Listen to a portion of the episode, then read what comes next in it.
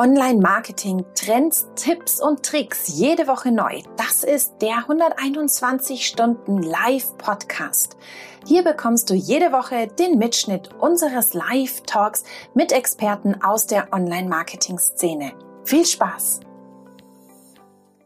Hi und herzlich willkommen zur zweiten Episode der 121 Stunden Live. Wir sitzen wieder mal zusammen für ungefähr 30 Minuten und besprechen die wichtigsten Themen aus dem Online-Marketing in der vergangenen Woche. Wer ist wir? Ich bin die Sarah. Ich habe eine große Leidenschaft für Content Marketing und Webanalyse und mit mir hier ist der Patrick. Ja, richtig cool. Ich freue mich. Ja, wer bin ich? Digitaler Architekt, objektiv berate ich Unternehmen, damit sie digital reifer werden und räumen den ganzen Tag das Internet auf. Im Herzen SEO, organische Reichweite. Nur wenige, Sarah, muss ich äh, immer feststellen, beherrschen beide Kanäle, beide Disziplinen. Und dabei sind es so fantastische Synergien, die organische und die bezahlte Reichweite. Wer da eine ungestützte Markenbekanntheit in unserer Branche hat und deswegen darf auch einfach nicht fehlen, ist der liebe Marc. Bist du da? Hallo zusammen, einen schönen guten Abend. Hallo Sarah, moin moin, Patrick. Hi. Fühle ich mich doch gleich zu Hause. Wobei, moin moin sagt man, das ist schon äh, zu viel Schnacken. Moin reicht. Ah, okay. Moin, alles klar. Moin, Patrick. Servus. Servus. Dann sparen wir uns doch gleich das Schnacken und kommen gleich zum Punkt. Patrick, was hat uns diese Woche so bewegt?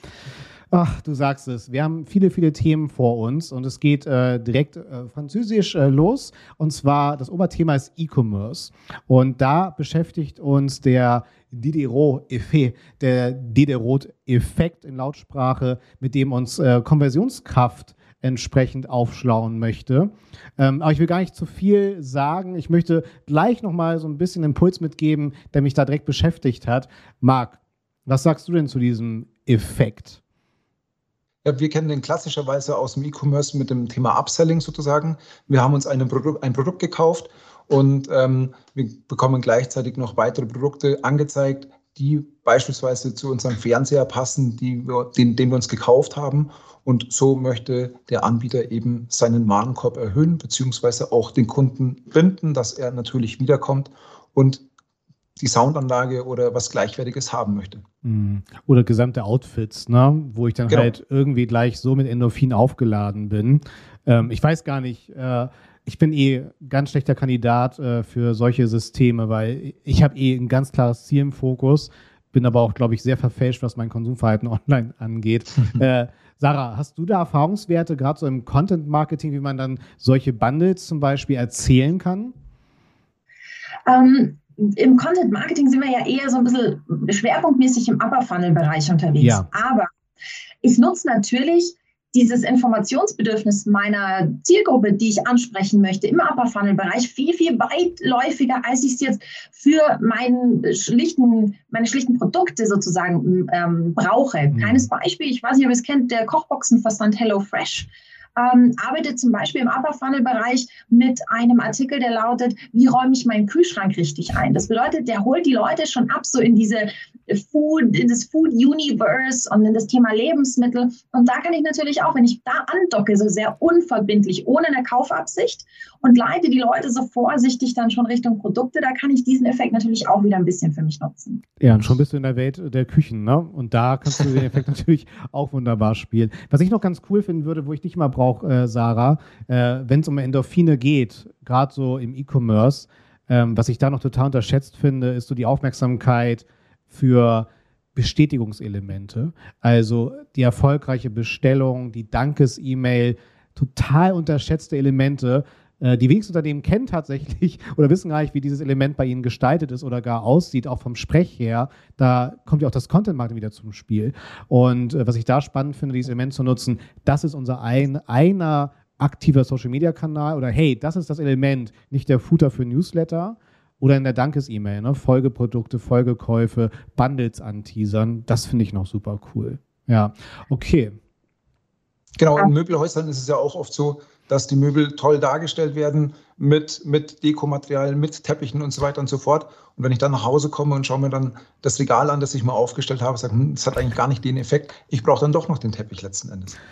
Ich habe bei mir ist immer der Effekt, äh, im Möbelhaus sieht alles kleiner aus und dann ist, äh, besteht mein Wohnzimmer aus einer Couch.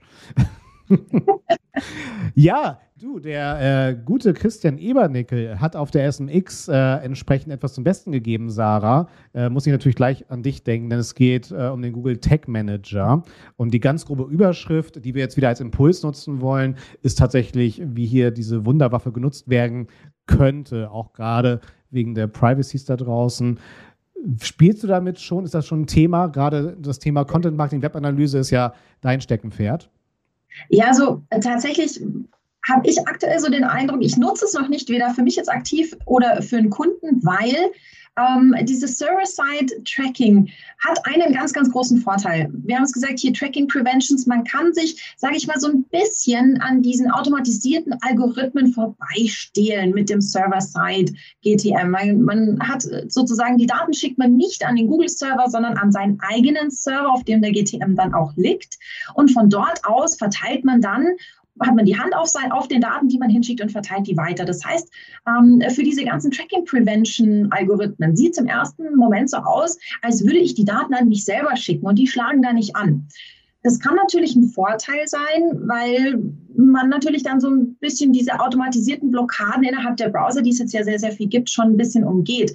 Die Frage ist natürlich, möchte ich das? Diese Frage muss ich mir stellen und ähm, über kurz oder lang werden die Entwickler dieser Algorithmen auch auf den Trichter kommen, dass die Leute jetzt in der Hypothese reihenweise anfangen, in GTM serverseitig einzurichten.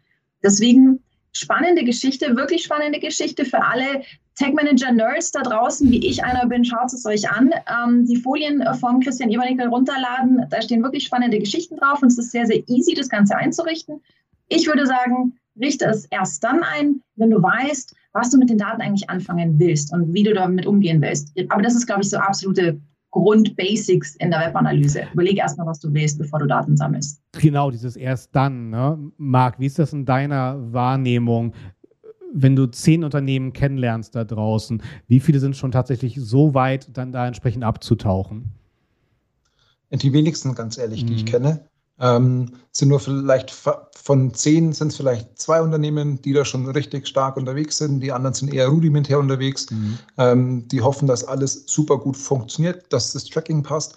Und wenn du dann mal selbst in die Analytics-Daten reinschaust und, den, und du siehst dann, du hast eine Absprungrate, keine Ahnung, von 10 Prozent ähm, und ihnen dann mitteilst, da könnte was am Tracking nicht, nicht, nicht passen, dann sind sie erst ganz erstaunt und sagen, 10 Prozent ist doch eigentlich ganz gut. Aber ähm, wenn sie dann ein bisschen tiefer gehen und mit ihrer Technik sprechen, dann merken sie dann doch, dass Google Analytics falsch implementiert wurde letzten Endes. Und ähm, so weit oder so tief sind sie im Endeffekt noch gar nicht drin. Ja, also die Hoffnung stirbt zuletzt, aber sie stirbt, ne? genau. Aber ich bin, bin da zu 100 Prozent bei dir, Marc. Also wenn ich mir, wenn ich äh, Zugänge bekomme zur Webanalyse, äh, Bereichen zu Analytics oder auch zu WordPress-Zugänge. Ja, wir haben äh, hier Cookie Banner, Bohr Labs, alles super eingerichtet, Tech Manager und ich schaue rein und mir fallen die Augen raus, weil das Einzige, was dieses Cookie Banner macht, ist zu sagen, willst du und dann im Prinzip vollkommen ignorieren, ob die Leute sagen ja oder nein. Also der, der Code ist da. Also es ist so oft, dass mich Leute anrufen, ich habe die am Telefon und wir reden so ein bisschen über das Analytics und ich schaue mir währenddessen mal deren Seite an und sage, ihr wisst schon, dass ihr aktuell nicht datenschutzkonform seid, dass ich habe auf Nein geklickt und Analytics ist ausgespielt. Oh, oh, oh, oh, oh, jetzt muss ich meine IT melden. Genau. Oder du kommst schon auf die Website und es wird alles geladen. Ja, und du musst eigentlich ja. gar, nicht, gar nicht mehr zustimmen. Auch, auch ähm, ein schöner Case. Ja. Herrlich. Ja, ich glaube, das wird uns eh noch äh, sehr rumtreiben, dieses Thema. Genauso ähm, wie tatsächlich äh, Blue Fusion äh, einen Trigger setzt für dich, Marc. Und zwar geht es mhm. um das Thema überhaupt, inwieweit jetzt bei diesen ganzen Restriktionen Remarketing mit Google überhaupt noch möglich ist. Ja, genau. Google hat ja vor kurzem angekündigt, dass sie 2022 auf das Thema ähm, personalisierte Werbung verzichten wollen und damit keine Third-Party-Cookies mehr annehmen wollen. Ähm, Firefox und Safari machen das schon seit längerem. Und ähm, das Ganze bezieht sich vorerst auch mal auf Remarketing-Kampagnen beispielsweise. Und Remarketing-Kampagnen sind Kampagnen, wo ein Besucher schon mal auf meiner Webseite war letzten Endes. Er hat sich vielleicht was in den Warenkorb gelegt, hat den Artikel nicht gekauft und dann kann ich ihn wieder ansprechen. Und das möchte Google mit Chrome letzten Endes 2022 auch wieder, ähm, oder was heißt wieder, sie wollen, wollen es verbieten letzten Endes oder sie wollen es nicht mehr machen. Und äh, da gilt es natürlich darum, auch Lösungen zu finden. Und Google kommt auch schon mit einer Lösung um die Ecke mit der Privacy Sandbox sozusagen, ähm, wo ähm, Benutzer oder Besucher der Webseite in Gruppen eingruppiert werden und auf dieser Basis dann nach Interessen ähm, beworben werden können oder wo dann auch wieder Remarketing-Kampagnen ausgespielt werden können. Das Ganze ist die, die Vlog-Maßnahme, die hier auftaucht. Und es wird natürlich auch spannend, äh, inwieweit es dann für Drittanbieter wie ein Criteo oder ein RTB-Haus ähm, kommen wird, ob die dann auch noch ähm, Remarketing machen können. Aber zum Verständnis, ich denke da natürlich sofort an die Lookalikes, die man zum Beispiel bei Facebook anlegen kann. Das heißt, mein einer Warenkorbabbrecher, mhm. den werde ich innerhalb dieser Gruppe nur wiederfinden können. Ja. Verstanden. Genau, also da, dadurch wird es halt nicht so ganz personalisiert. Ähm, ich bin in einer Gruppe von 5000 Leuten letzten Endes. Ja. Und ähm, auf mich persönlich kann mein Sur persönliches Surfverhalten nicht mehr zurückgeführt werden. Was aber Google gleichzeitig schon wieder in den Tests verspricht oder gesehen hat, dass 95 Prozent der Conversion tatsächlich doch mitgemessen werden können. Und dadurch ähm, haben wir nur 5 Prozent Verlust letzten Endes. Und ähm, so schlecht schaut es gar nicht mal aus. Aber wir müssen aber auch abwarten, wie es dann 2022 tatsächlich äh, gibt. Google testet auch viel. Man kann im zweiten Quartal auch äh, mit dem Thema Vlog schon anfangen zu testen und muss dann für sich entscheiden, ähm, wie die Datenlage ist, ob es noch funktioniert für einen oder ähm, ob man das Thema vielleicht komplett aussetzen muss. Ja, also bei diesen Warenkorbabbrechern uncharmanter Case, weil schöner wäre es, wenn die Zielgruppe ähm, dann irgendwie auch schon ab zwei Personen losgehen könnte. Aber ja. äh, das Thema Remarketing, Sarah, ist ja auch bei dir ein riesengroßes äh, Fass, das man da entsprechend aufmacht. Wobei es da, glaube ich, charmanter ist, ne? wenn wir wieder an den Kühlschrank und die Befüllungsstrategie dieses Kühlschrankes denken, ist da ja tatsächlich diese, diese Audience, die ich dann auswählen kann, wie Marc es gerade beschrieben hat, wiederum charmant. Ähm, ja, wenn ich jetzt überlege, wie es zum Beispiel bei Facebook ist, ähm, du hast das Thema Lookalike angesprochen. Ja. Lookalikes funktionieren. Also ähm, ich bin immer so ein ganz großer Freund der kleinen Unternehmen, die, der nicht Zalandos da draußen. Und die Lookalikes funktionieren tatsächlich mit einem relativ geringen Traffic-Umfang schon relativ gut. Ähm, die, das Targeting nach Interessen, wenn Google vorhat, sowas ähnliches aufzubauen wie Facebook und auf Interessenstargeting zu gehen, da habe ich die Erfahrung gemacht, dass gerade wenn es ein bisschen spezieller wird, man da unheimlich viel Geld verbraten kann, wenn man da die zwei Kampagnen gegeneinander laufen lässt, ähm, also die zwei Anzeigengruppen gegeneinander laufen lässt, einmal die Lookalike Audiences und die Facebook-Zielgruppen anhand der Interessen, da kannst du unsagbar Geld verbrennen. Und das ist so ein bisschen, wie ist denn da eure Meinung oder deine Meinung, Marc? Hast du so ein Vertrauen in Google, dass man sagt, ihr, die, Google denkt auch an die Kleinen?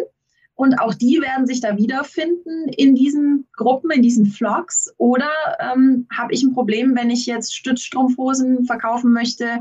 Ähm, dann habe ich mit dem Remarketing vielleicht in Zukunft Schwierigkeiten. Oder wie läuft das? Was glaubst du? Also in der Regel fange ich mit, mit meiner Zielgruppe relativ eng an, würde die dann breiter machen sozusagen. Wir kommen ja jetzt mit einer relativ breiten Zielgruppe schon daher. Und äh, von daher ähm, bin ich voll und ganz bei dir. Es könnte sein, dass ich zu Beginn erstmal viel Geld verbrenne und der Erfolg der Kampagne dann gar nicht ähm, gegeben ist letzten Endes. Und wir müssen, glaube ich, abwarten, wie wir alle, alle Parameter einstellen können oder was wir dann noch einstellen können und wie gut dann letzten Endes das Targeting auch ähm, noch sein wird. Wir springen mal direkt weiter. Was ich hier ganz äh, charmant finde, irgendwie sind gerade alle im Diversifizieren. Ne? SEOs werden zu Fotografen, und Energy Drink Herstellern und das Search Engine Journal, wie wir es schätzen und lieben, fängt an, auch über Bewegtbild auf Facebook äh, zu philosophieren und das vorzustellen. Und zwar äh, folgender Impuls als Titel: äh, Facebook, drei Wege, wie du mit Videoinhalten mehr Geld verdienst. Endlich wieder mehr passives Einkommen hier. Fantastisch. Äh, Sarah, du musstest da auch irgendwie unter anderem bei dem Artikel an Twitch denken. Ja, ähm, und zwar hat Facebook möchte sowas wie Stars heißt das Ganze. Also im Prinzip so eine digitale Währung, in der ich dann meine Lieblings-Facebook-Video sagt man denn da, Videostars äh, sponsoren kann. Ähm, und da, als ich das gelesen habe, habe ich an dich gedacht, Patrick, weil du bist ja so ähm, der Twitcher unter uns. Und ja. da war bei mir so ein bisschen, da kenne ich das System noch irgendwo her. Ja, ich bezweifle halt nur demografisch, dass Facebook dazu in der Lage ist, eine solche Gaming- und Inten äh, Incentivierung zu schaffen bei der Oberfläche. Also sie müssen es dann wahrscheinlich sehr schnell äh, Richtung Instagram zum Beispiel übertragen, ähm, weil das eine ganz andere Dynamik ist. Und äh, die, da kommen die Leute bei Facebook nicht hinterher auf der Plattform. Da sind äh, die Gruppen, glaube ich, der Peak der Interaktion. Ähm, das ist so das eine Thema. Das andere Thema, äh, was ich sehr erschreckend fand, oder dass Facebook hier wieder mehr äh, sozusagen die Stakeholder abholen möchte, dass jetzt auch weitaus kürzere Videos entsprechend Videoeinblendungen erfahren werden. Ähm, Sarah, du hast es auch äh, im Vorgespräch so schön skizziert. Ne? Äh, die letzten zehn Sekunden des Videos und davor kommt dann nochmal ein Einspieler und das war, Video war 45 Sekunden lang. Ähm, Marc, du spielst ja auch dann wahrscheinlich mit, mit YouTube-Ads vor allen Dingen auch. Wie sind denn da generell deine Erfahrungswerte? Also ich würde hier generell auch diesen Impuls mal mitnehmen bezüglich In-Stream-Video-Ads zum Beispiel, wie man damit mhm. umgeht. Genau, es ist ein probates Mittel, definitiv. Mhm. Und ich sollte halt zu Beginn schon meine Botschaft rüberbringen, beziehungsweise wer steckt hinter dem Video, damit ich auch meinen mein Branding-Effekt letzten Endes dann noch habe. Und ich kann ja auch Call to Actions einstellen, dass der Kunde dann direkt zu mir klicken kann und dann das Produkt gegebenenfalls auch auf, kaufen könnte, wenn ich jetzt der Anbieter bin von, von Produkten. Und von daher sind ähm, YouTube-Videos ähm, oder In-Stream-Videos ähm, gut einsetzbar letzten Endes. Weißt du denn, nur ganz kurz, äh, Sarah, weil ich gerade was äh, in Gedanken habe, ähm, kann ich denn als Advertiser sagen, um auch äh, Sarah nicht unglücklich zu machen, zum Beispiel als Nutzerin, ähm, ich möchte keine Videoeinblendung bei Videos kürzer gleich 60 Sekunden zum Beispiel. Also, dass ich da gar nicht diese negative Brand-Erfahrung mit einbuche praktisch. Ist das also die Targeting-Möglichkeit habe ich noch nicht gesehen, nee, wenn ich ehrlich bin. Weil äh, das fände ich halt schon wichtig, oder? Also, mhm. ich, das ist ja schon ein wichtiges oder wichtiges Stilelement, in was für einer Videolänge ich meine Anzeige reingeschaltet bekomme, dann zum Beispiel ja. dann halt. Ne? Aber Entschuldigung, Sarah, du wolltest noch was reinkippen. Ich bin da gleich bei dir. Ich habe den Gedanken schon wieder vergessen und bin schon gedanklich bei dir. Vor allem überleg dir mal, wenn du dir, wenn du eine Ad ausspielst in einem Video, das eine Minute lang ist, nach 45 Sekunden kommt deine Ad Vielleicht hat derjenige noch gar nicht, der das Video anschaut, noch gar nicht überrissen, dass das Video nur eine Minute lang ist und denkt sich, äh, schaue ich mir halt diese 30 Sekunden, du kannst 30 Sekunden Werbung schalten nach 40 Sekunden Video. Ja. Und dann noch 15 Sekunden Video. Also ich persönlich bin dann beleidigt. Da, was mir ganz sicher in Erinnerung bleiben wird, ist, dass ich mir verarscht vorkomme. Und das ist jetzt die Frage, ob es sinnvoll ist, wenn Facebook uns ähm, Werbemittel zur Verfügung stellt, mit denen wir, vielleicht bin ich da auch so eine besonders anspruchsvolle Videoguckerin, die nicht für 15 Sekunden Video 30 Sekunden Werbung schauen will. Mhm. Ähm, aber also ich bin mir nicht ganz sicher, ob das zu so viel positivem Impact führt. Ja, Brand, ne? Es fällt nicht auf Facebook, es fällt auf den Brand ab dann Brand, halt, ne? Und äh, ich in meiner Wahrnehmung nimmt das auch gerade wieder sehr zu, dass 1 zu 1 TV-Kampagnen als, äh, als Pre-Video zum Beispiel eingestellt werden. Unskippable. Mhm. 20 Sekunden unskippable TV-Video-Content, eins zu eins dann reingekippt bei YouTube, finde ich ganz, ganz schwer. Ne? Und das wird auch immer mehr dann natürlich auch dort zunehmen, ne? Völlig klar. Mhm. Okay. Aber schon ne, schreiben wir ein Ticket für Facebook, dass man das auf jeden Fall in seinem Ad-Manager justieren können sollte. Weil ja. finde ich schon einen wichtigen Entscheidungswert. Okay, spannend. Also ich lerne hier live mit, ne? Also vielen Dank dafür. Ähm, ja, jetzt kommt hier eigentlich so das perfekte Thema als Trio Infernale, weil wir haben URL-Parameter und wir haben das Oberthema SEO, weil, ne, was ist wirklich indexierbar? Wie können wir den Crawler minimal beanspruchen. Irgendwie tangiert uns das alle. Und zwar hat SEMrush sich so mit dem großen ganzen Thema der URL-Parameter entsprechend beschäftigt und da einen Artikel aufbereitet. Vielen Dank dafür. Da sind wirklich alle Cases drin. Über Filterparameter, OTM-Parameter und äh, Session-Parameter, Tracking-Parameter. Ich mache gar nicht weiter. Ähm, die natürlich als SEO erstmal unglaublichen Ballast mit sich bringen, wenn das nicht richtig gesteuert wird. So, ich würde sonst erstmal, bevor wir uns in Rage reden bei dem Thema, äh, Marc, äh, geht da, gehst du mal gerne als erster rein. Gerne. Ähm, in dem Artikel wird darauf eingegangen, zum einen, was sind Parameter, dann unterscheidet SEMrush auch noch zwischen aktiven Parameter und passiven Parameter. Aktive Parameter sind beispielsweise, wo ich meinen Inhalt steuern kann. Ich kann meine, Produkte nach Preise sortieren. Ich kann den nach beliebtester Artikel sortieren beispielsweise. Und die passiven Parameter sind die klassischen UTM-Parameter, die wir aus Google Analytics beispielsweise kennen, wo wir ein Kampagnentracking haben. Über welche Kampagne kam der Kunde zu uns? Und aus SEO-Sicht müssen wir natürlich auch mit diesen Parametern irgendwo umgehen können. Ähm, und wir müssen gucken, dass uns das Ganze nicht um die Ohren fliegt in Form von Duplicate Content beispielsweise, dass wir viele, viele Seiten ähm, generieren, die den gleichen Inhalt eigentlich haben und somit sich dann auch gegenseitig kannibalisieren. Seite 1, wenn ich im Paging bin, hat das gleiche Keyword wie Seite 2. Inhaltlich geht es um, um die gleichen Artikel und da muss ich halt gucken, wie ich, wie ich das gelöst bekomme. Oder auch das Crawl-Budget, ja, wenn der Bot sich irgendwie wie verfängt und alle Filter durchcrawlt mit einer facetted, äh, facettierten Navigation, mhm. Dann kann das Crawl-Budget natürlich auch darunter leiden, weil sich der Bot vielleicht nicht gar nicht alle Seiten anguckt, ähm, weil, es zu viel sind letzten Endes. Und der Bot hat ja auch nur ein gewisses Volumen pro Seite zur Verfügung. Und das würde ich dann damit auch verschwenden, wenn ich zu viel Parameter einsetze, beziehungsweise wenn ich meine Parameter nicht im Griff habe. Ähm, ich, also meiner Webanalyse Leidenschaft raus ich bin ein Riesenfan von UTM-Parametern. Ähm, weil ich einfach alles, was über die URL läuft, kann ich ganz easy in Analytics tracken. Mhm. Wenn ich, du hast das Thema Search angesprochen, wenn ich eine interne Suche habe auf der Seite, gibt es die Möglichkeit, dass meine Suche so funktioniert, dass der Suchbegriff, der gesucht wurde, oben in der URL steht. Einfacher geht es in der, in der Webanalyse gar nicht. Da muss ich mit, nicht mit irgendwelchen Triggern, nicht mit dem Tag Manager rumbasteln, äh, da kann ich ganz easy arbeiten.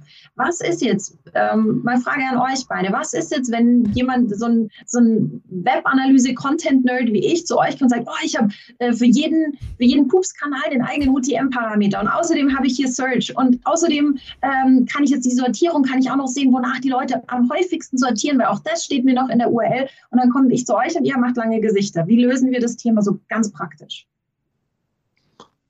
Als erstes würde ich äh, das Thema Canonical Tag bevorzugen, damit ich auf meine Ursprungs-URL alles, was links neben dem Fragezeichen steht, verweise und somit kein Duplicate Content erzeuge. Und damit habe ich erst schon mal die erste Hürde geschafft, ähm, um Duplicate, zu, Duplicate Inhalte zu vermeiden mit dem Canonical Tag.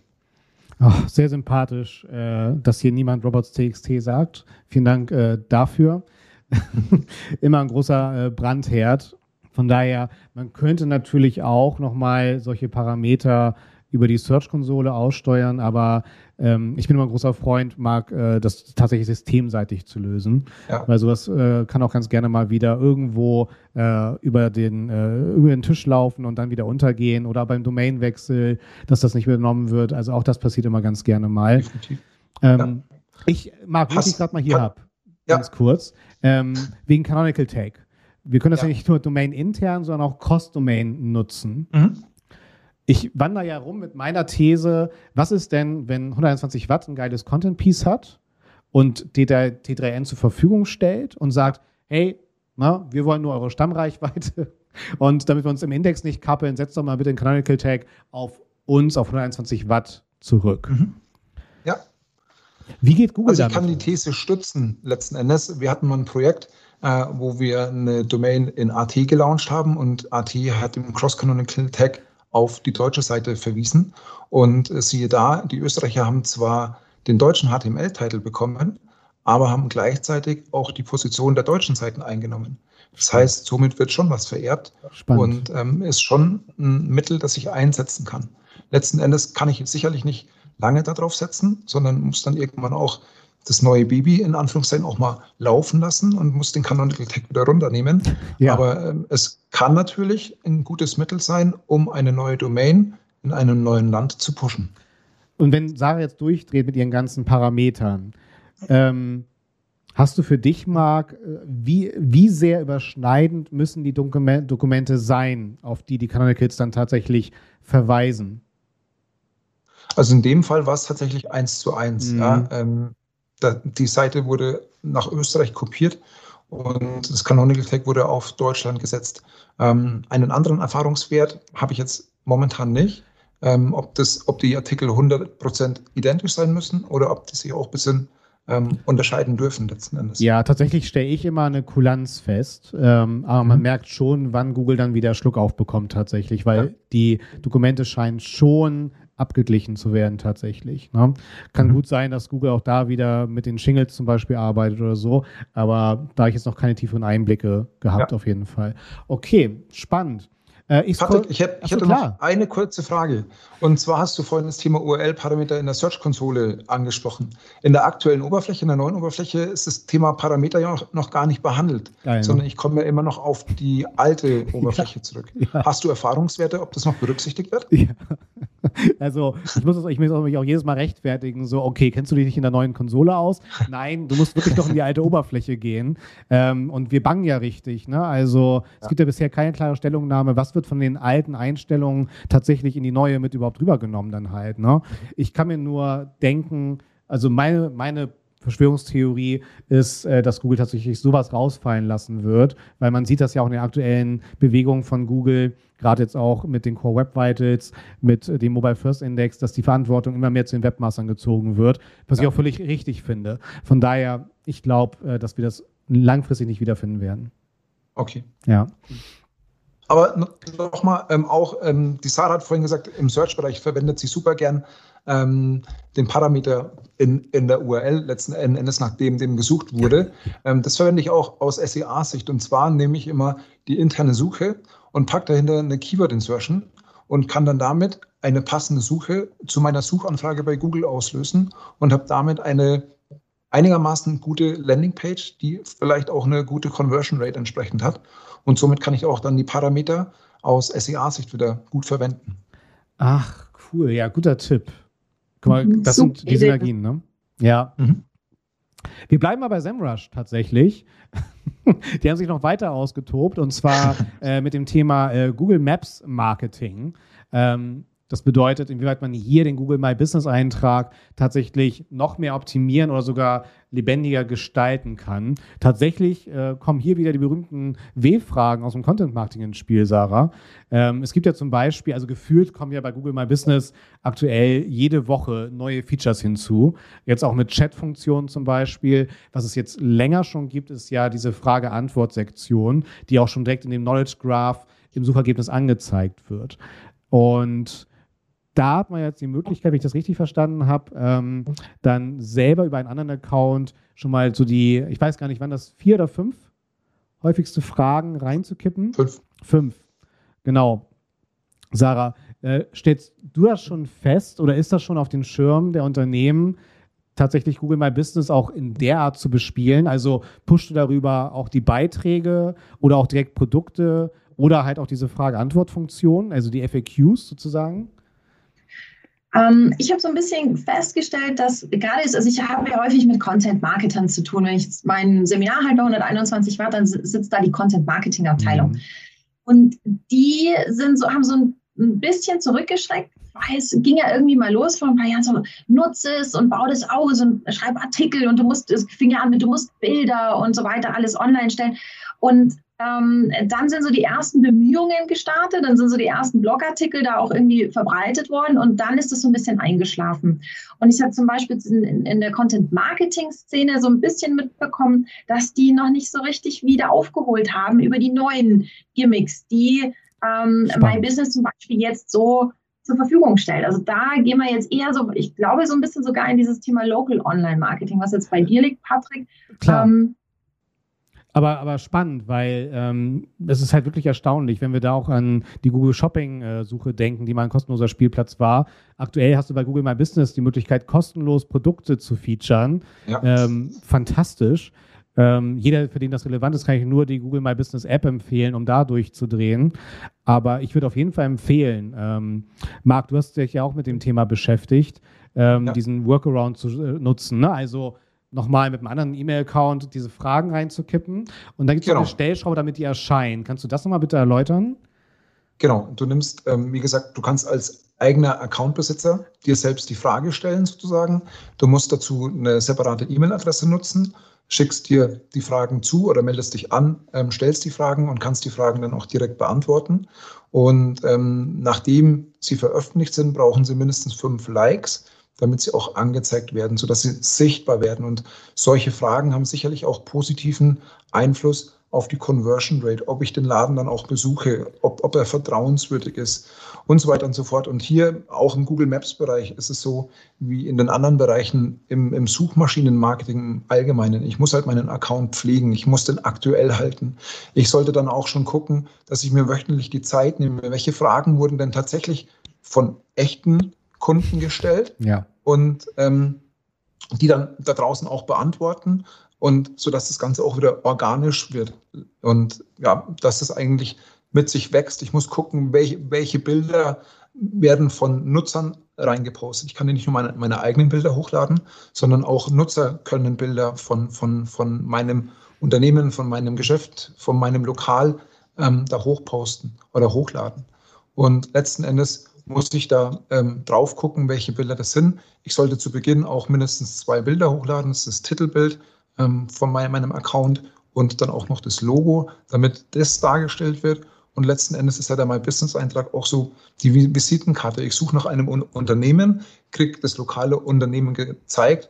Und wenn das erste Bild, der erste Eindruck schon schlecht ist, dann verliere ich vielleicht auch das Vertrauen zu dem Unternehmen und gehe vielleicht äh, woanders hin. Ich habe dann ein ganz witziges Beispiel dazu tatsächlich. Ich habe äh, vor zwei Tagen eine Pizza bestellt und äh, wie es halt so läuft, man hat die Nummer nicht mehr abgespeichert. Man googelt halt schnell nach der Nummer und kommt auf den Google My Business Eintrag und äh, dann steht der, der, der Tag Speisekarte. Ich dachte, ah, praktisch kann ich gleich gucken. Und das erste Foto war mit dem, mit dem Titel verbrannte Pizza. Und das verbrannten Boden von unten gesehen. Das ist im Prinzip ja genau das, was du sagst. Ich muss ja. auch drauf haben. Also mich hat es jetzt nicht abgeschreckt. Ich meine, es gibt in jedem Laden mal eine verbrannte Pizza. Ja. Aber jemand, der da noch nicht bestellt hat, und nicht weiß, dass die ganz grundsätzlich eigentlich ganz vernünftiges Zeug machen, ähm, wäre da vielleicht schon wieder weg. Definitiv. Wird Unternehmen vielleicht total unterschätzt. Also ich sehe auch noch ganz viele verpixelte Street View Fassaden. Ne? Als ja, Titelbild. Definitiv. Ja. Genau.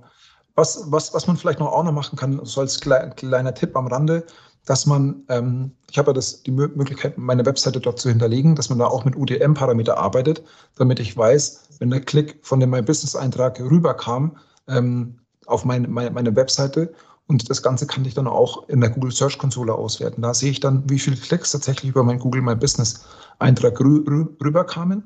Und jetzt zu Covid-Zeiten vielleicht auch noch, wenn ich mein Lokal dann wieder eröffnen darf oder mein, mein, mein lokales Ladengeschäft, das nicht äh, vorübergehend geschlossen dort, dort steht, sondern das muss man eben auch wieder pflegen, dass ich geöffnet habe, dass die Kunden auch wieder zu mir kommen können wenn das nicht mal der perfekte rote Faden ist, oder? mit den Parametern. Vielen, vielen Dank dafür. Also für mich ein komplett unterschätzter Spielplatz mit Google My Business. Und Absolut. wir kommen tatsächlich äh, zum Finale. Und zwar das Finale wird bestritten von Seokratie, die einen schönen Impuls gegeben haben. Und zwar vier spannende Fälle, die du kennen solltest in Sachen SEO, Schicksale, die aber auch immer mal wieder aufploppen tatsächlich. Was wir ganz gerne zu Ansatz nehmen wollten, äh, mal über unsere eigenen Schicksale zu sprechen. Äh, schlimme wie gute natürlich. Bei mir ploppen da immer gleich äh, die Relaunches auf. ähm, Marc, als unser Gast heute, du darfst gerne mal eine Anekdote zum Besten geben. Der Klassiker ist, glaube ich, die vergessene Robots TXT nach dem Relaunch, dass ähm, da das Scrolling nicht, nicht, wieder freigegeben wird. Aber ähm, was ich zu Zeiten aus der Inhouse-Ecke äh, mitbekommen habe, ist, dass Google natürlich auch viel testet und sie testen auch mit, wieder mit URL-Parametern. Und klassischerweise setzt man ja auch im Paging Parameter ein, äh, mit P ist gleich 1 für die Seite 1, 2, 3, 4 und so weiter und so fort. Und irgendwann hat dann die Kategorie auch ein Ende, weil mein Produktportfolio in der Produktgruppe dann aufhört. Und wir haben eben festgestellt, dass Google, wir gehen jetzt mal davon aus, wir haben maximal zehn Seiten, dass Google über die zehn Seiten hinaus scrollt und schaut, was passiert denn, wenn ich eine elfte Seite aufrufe, wenn ich eine zwölfte und eine dreizehnte Seite aufrufe. Und das sollte ich natürlich auch irgendwann mal feststellen und muss da dann auch wieder ein Handling aufsetzen, wie ich mit solchen Suchanfragen oder mit solchen Crawling-Anfragen von Google umgehe und ähm, welchen Statuscode ich Google dann da beispielsweise sende, dass die Seite gar nicht existiert und Google aufhört zu crawlen letzten Endes. Und ähm, sowas ist uns schon un un untergekommen und es ist dann wichtig, zum einen das zu entdecken mhm. und ähm, auch vielleicht mal eine Logfile-Analyse zu machen oder wenn ich eine IT habe und sagen, ähm, die crawlen bei uns Seiten, ähm, die existieren vielleicht gar nicht. Was können wir dann tun, beziehungsweise ähm, fällt euch sowas entsprechend auf? Ja, und mein spannender Fall, den ich mitgebracht habe, ist tatsächlich das Thema der Domain-Strategie. Das bedeutet, dass viele Unternehmen entsprechend schon gesetzt am Markt sind, dann doch nochmal zu der einen oder anderen wirklichen Keyword-Domain luschern, einfach zum Wohl des Brands. Ne? Das sind jetzt nur Beispiele, aber sowas wie Supermarkt, Kreuzfahrt etc. als harte Keyword-Domains, ohne tatsächlich sich mal vorab mit einer Analyse zu beschäftigen, hat diese Domain eigentlich trotz ihres starken Namens und möglichen Effektes auf meine Strategie historische Altlasten. Und ja, man kann davon ausgehen, wenn solche starken Domains nicht mehr bespielt werden, äh, dass sie im wahrsten Sinne des Wortes unsichtbar geworden sind. Und da bin ich sehr vorsichtig und rate zur Vorsicht, hier sich die Domain-Historie anzuschauen. Gibt es dort verbrannte Erde in Form von wirklich algorithmischen Abstrafungen seitens der Suchmaschinen da draußen? Und weil das ist bis dato sehr nachtragend zu bewerten, dass sich halt auch so etwas tatsächlich toxisch weiterleitet, wenn ich hier auch rein kampagnenbezogen eine solche Domain nutzen möchte und weiterleite. Von daher da bitte immer Obacht, was diese Domain-Strategie angeht, auch den Zukauf von Domain-Portfolios meinetwegen und sich immer die historische Altlast anzuschauen oder zu prüfen zumindest. Patrick, hast du einen Tipp für unsere Zuhörer, wie sie die Altlasten prüfen können, beziehungsweise wie sie historisch zurückschauen können? Ja, auf jeden Fall. Also wir haben da verschiedene Tool-Anbieter. Das bedeutet, wir haben einen Search Metrics, wir haben einen Sistrix, wir haben SEMrush, wir haben einen Xovi. Ich müsste jetzt eigentlich alle aufzählen. Äh, mhm. äh, Seobility, PageRangers, alle Grüße gehen raus. Ganz lieben Dank. Äh, werdet Sponsor. Aber ähm, die haben alle eine entsprechende Metrik, zum Beispiel einen Index, Wert aufgesetzt, wo ich dann historisch das Ganze nachvollziehen kann. Und wenn ich große Achterbahnfahrten sehe, ins Tal hinein, sollte ich mir immer Gedanken machen. Obacht immer, was den Indexwert des jeweiligen Toolanbieters angeht. Ähm, da müssen wir nochmal eine separate Session zu machen. Ähm, und bei SEMrush gibt es die Ausnahme, die arbeiten nicht mit einem Index, sondern rein auf Basis der Keyword-Sets, die sie recherchiert haben, entsprechend auf äh, der organischen Traffic-Entwicklung dann halt. Von daher, dieser reine Sichtbarkeitsindex ist dann tatsächlich da ein guter Indikator bei größeren Webseiten und Domains, die auch eine gewisse Historie haben. Ansonsten, Marc, würde mir noch archive.org einfallen. Genau, ob man, das wäre auch mein Thema gewesen, die Wayback-Maschine. Genau, ob man da sieht, sind da so wirklich typische SEO-Texte drauf gewesen, zum Beispiel, wie ist die Seite aufgemacht gewesen oder war mal das eine Gambling-Seite oder so, ne? Also auch nochmal die Content-Historie tatsächlich. Ja. Ja. Absolut richtig. Super. Ja, Sarah, ich will ja nicht sentimental werden, aber ähm, ich würde sonst sagen, dass wir dem Finale entgegenschreiten. Und Marc, toll, dass du mitgemacht hast. Hat sehr viel Spaß gebracht. Und Gerne, vielen Dank für die Einladung. War das schon dein letztes Wort? Wir gewähren dir noch viel mehr Platz. Perfekt. Nein, mir hat es wirklich viel Spaß gemacht, äh, mit euch über die ganzen Themen, über die aktuellen Themen der 121 Stunden zu sprechen. Und ähm, ansonsten wünsche ich euch noch einen schönen Tag. Bleibt gesund und ich hoffe, wir sehen uns bald mal wieder. Wow, das sind mal letzte Worte, oder Sarah? Äh, ganz lieben Dank an euch. Ich kann auch nur sagen, ähm, auf Wiederstream. Gehabt euch wohl, macht keinen Blödsinn da draußen in den Suchergebnissen und beim Content Marketing, beim Tracking. Von daher ganz lieben Dank. Das war 120 Stunden live mit Sarah, mit Marc und mit mir, Patrick. Bis zum nächsten Mal. Tschüss. Ciao. Ja wie es immer so ist, wenn man das erste Mal mit irgendwas live geht, natürlich vergisst man irgendwas. Und ganz, ganz wichtig, was ich vergessen habe, die anderen beiden sind schon gegangen, ich bin noch da. Bitte, bitte bewertet, was ihr gerade gesehen habt. Denn wie wir ja ganz offen kommunizieren, ist das jetzt eine Art Experiment. Wir fanden es jetzt eigentlich so von der Runde her ganz witzig und haben uns ganz wohl gefühlt, aber es soll ja euch gefallen. Deswegen gebt uns Feedback. Ihr bekommt von uns einen Feedbackbogen zugeschickt oder äh, hier findet ihr unten einen Link zum Feedbackbogen, wenn ihr ihn nicht per Mail von uns bekommen habt. Wir würden uns wahnsinnig freuen, wenn ihr uns sagt, was euch gefallen hat und ob es euch ganz grundsätzlich gefallen hat und was vielleicht vor allem auch nicht. Also, jetzt wirklich Schluss für heute. Ciao, ciao. Danke.